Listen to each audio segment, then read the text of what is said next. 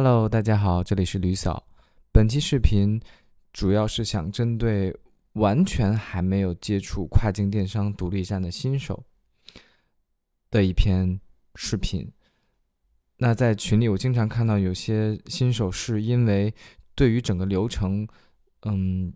完全没有概念，导致产生对这种未知的一些恐惧感也好，或者一种迷茫感也好，嗯，使他。很难去下手，真的去做。对，那尽管我也经常在群里去，呃，鼓励大家去积极的尝试，但是我觉得还是有必要出一篇有一些实际的，嗯，可以帮助到他们的一些帖子也好，或者视频的东西也好，能让他们有更多的感觉，从而去真正的，嗯，去放手去尝试去做一下，好吧？那，嗯，接下来我会分两期视频。把整个流程去分成大概十步，嗯，和大家嗯简单的拆解出来，让你们知道，嗯，从零至一的一个跨境电商独立站个卖玩家到底是怎么去起来去做的。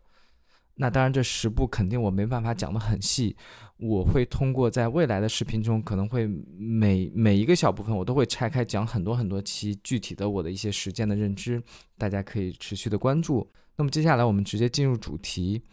讲一下，嗯，在我的理解中，跨境电商独立站的个卖玩家到底，呃，从零至一分哪十步？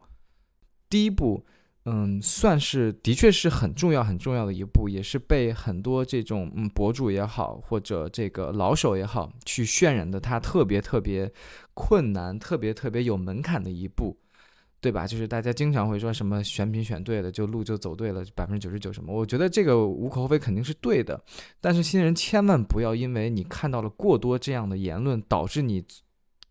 特别特别的焦虑，你就会觉得自己太新手，然后怎么找也找不对，你就会迷茫，你就卡在这一步，永远也进行不下去。我看过太多太多人就是这样，他每天就想做，然后每天他也迷茫，我我找什么品？我第一步选品我就找不到，我就。我就我就无法进行跑下去了，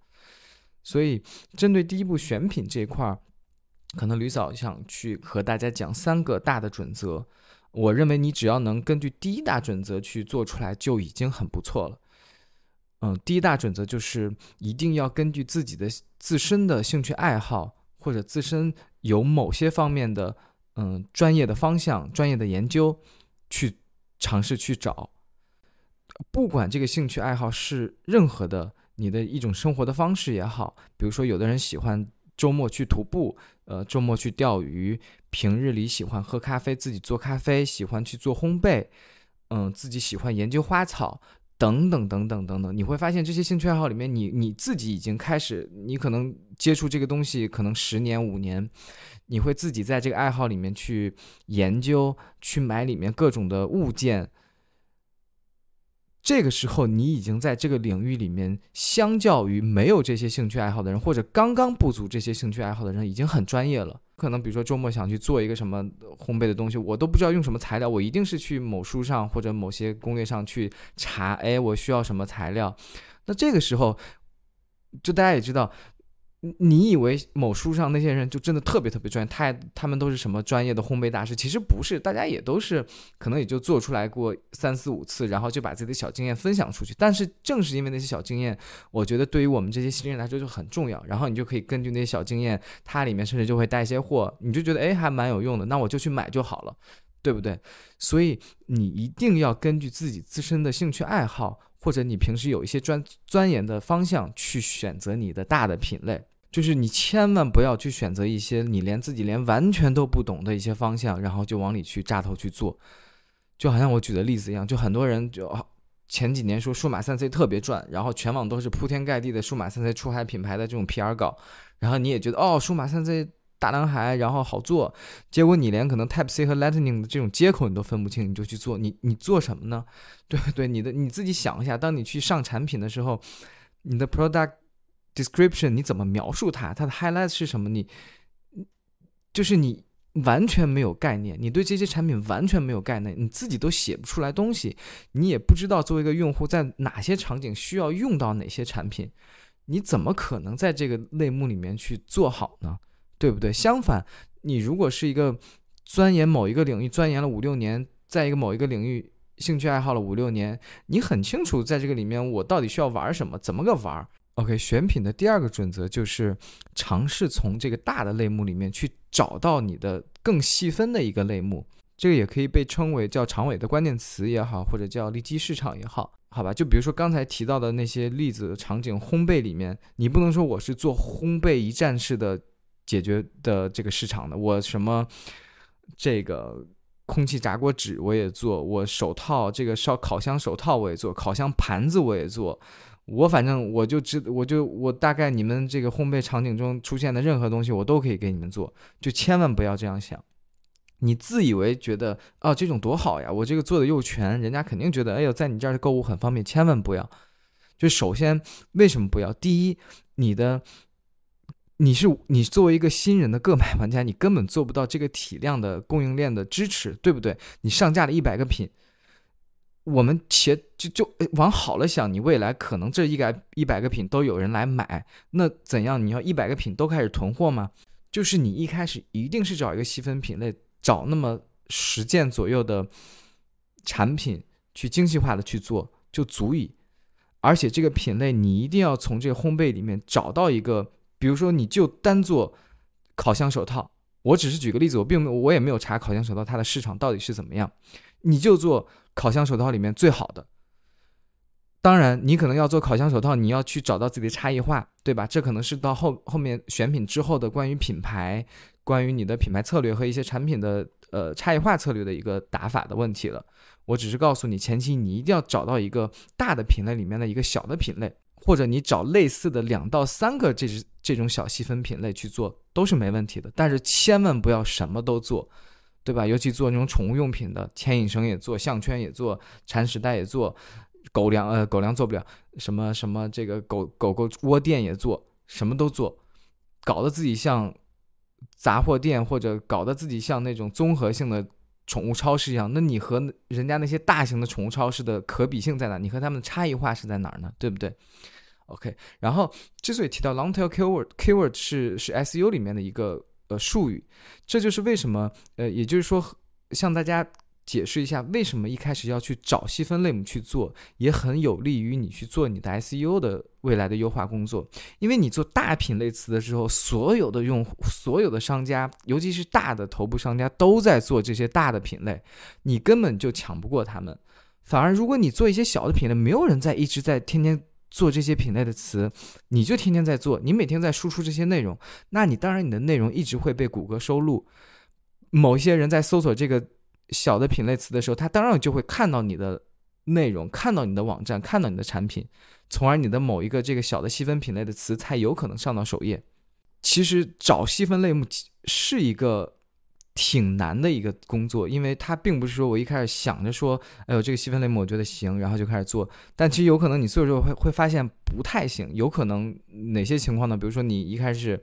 你这个选品的这个思路是说，哦我要找一些轻轻巧的高客单的，呃类似这种。结果你就开始做，做着做着，你通过你的这个，不管是 social 渠道也好，还是等等任何圈，你会发现，我全网好像所有的，不管是国内的友商还是外国人的友商，他们都在做这个品类。因为就像你刚才自己分析的一样，哎呦，这个东西大家体积小，客单价高，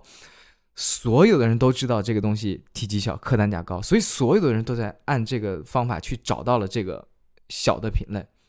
那这个时候会面临一个什么情况？就是竞争很激烈。你的差异化优势又没了，所以其实一开始找细分品类，可能你是找不到或者找的是错的，没关系，你只要去尝试在这个大类目里继续去探，一定会有你可能会合适的一个品类。就好像我之前在群里有举的例子，刚才也讲到这个宠物用品里面，呃，很多人就爱去做这个什么项圈、胸杯、牵引绳，你去看一下全网到底有。几万家、几十万家这种 small business owner 在做这个东西，都在做这种类似于差不多款式的这种东西，很卷、很卷、很卷、很卷，就是你几乎就不可能从这个品类里面去杀出重围的。其他的就类似，不三 C 里面也有，呃，就是几大韭菜类目里面几乎都是有这种有这种产品是存在的，好吧？所以你一定要在。找细分类目的时候，我之前其实在某一个帖子里面有讲到，稍微去差异化或者逆向思维化的去想一想，不要去想那些博主讲的，哎呦，去找低体积、低低重量的高客单的东西，那谁都在找这些东西，对不对？谁傻吗？那相反，你就自自己就是大智若愚的一点点。你就去找一些稍微重一点、体积大一点、别人不敢找的。你想想，外国的 small business owner，他没有供应链优势，他没有这个物流的优势的时候，他是完完全全不敢做大体积、大质量的东西的、大重量的东西的。所以你这个时候，首先你就把 small bus 外国人的这个创业的这这波人给甩掉了。那么第三步的时候，我可能就觉得你需要对你的这个嗯选的品也好，去找一下看看运费的情况。之前我视频里有呃。有去讲，大家可以翻一下。包括如果你稍微是之前懂一些运营、懂一些电商的，有一些数据能力的，你可以去通过各种 SEO 的工具去看一下整个你想做的国家市场关于这个品类的，无论是市场的需求，比如说它的搜索词每个月的量，呃，比如说它的 CPC 的情况，比如说它的这个竞争程度，等等等等。但是。我我依然会告诉大家，就是新手其实看这个没有什么意义。就我也是可能做了可能五六个四五个月，我自己投了很多广子以后，我才微微，直到现在我还要在学习。我也不觉得我自己一下能看懂什么，只是我在我这个小品类里面，我能哦，我大概一看这个 CPC 的价格，再看它的市有市场需求量，我知道这个品类很卷，我应该是切不进去的，好吧？这个东西我觉得就不用强求，可能一开始就是简单看一下市场需求体量大不大，你的 CPC 的情况。你整个友商在亚马逊也好等等卖的这个产品的价格，你看看能不能有利润，利润大概是多少？然后在选品的坑点里面，我觉得上来，嗯，第一大坑点就是很多知识博主爱讲，哦，大家要看看数据，就是相当于我刚才说的第三步，这些人爱把第三步就放到第一步去，上来就告诉你，哎，我给大家推荐一个工具，大家用这个工具怎么怎么样，这工具可好用了，免费，巴拉巴拉。呃，大家看 Google Trend，然后去看什么趋势，就是我刚才讲的第一点，新人对这些数据、对这些趋势是没有概念的，就是看完这些也不会有任何执行性的指导意见给到自己的，对吗？其次，这些内容它到底背后它到底代表着什么意思？大家可以稍微想一想，比如说说，呃，某一个这个报告出来了，说某一个品类什么在二零二二年大卖了，然后你一看，哎呦。这品类这么好，那我也做吧。就是怎为什么好？你想一下，难道不就是因为二零二二年这个品类它的供和需，它它的量都很大吗？你光看它需求量大，你为什么不看它的供给量呢？供给量大又说明什么？不就是因为卖家多吗？对不对？我供了一百万的货，有一百万的人来买，才能达到这个市场是大的。老手他能看出来。没有市场量的时候，他就能洞察到需求量大，但是供给量不饱和的这个情况。但是新手其实完全 get 不到的。所以你去看那些什么公众号文章或者一些指导，哎呦，标题党说，哎呦，某某品类大蓝海，二零二二年爆卖，怎么怎么样？你你看到这种文章的时候，这个品类差不多你就几乎就不要碰了，因为这个时候它爆卖已经属于被卖家卷出来，卷成爆卖的一个状态。你再卷进去，你怎么和他们卷？第二步。是注册国内公司，你大概觉得自己选品，觉得哎，我觉得挺有感觉的，挺好玩的。那这个时候你一定要就开始去注册自己的国内公司了，也是一分钱不用花。嗯，我个人的建议是，我去可能就是去找我们当地的一些，就类似于什么上海本地，就什么类似这种公众号，你可能会去搜一些园区啊、创业啊这些关键词。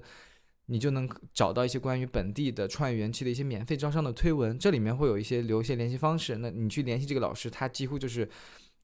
全程他会有一个，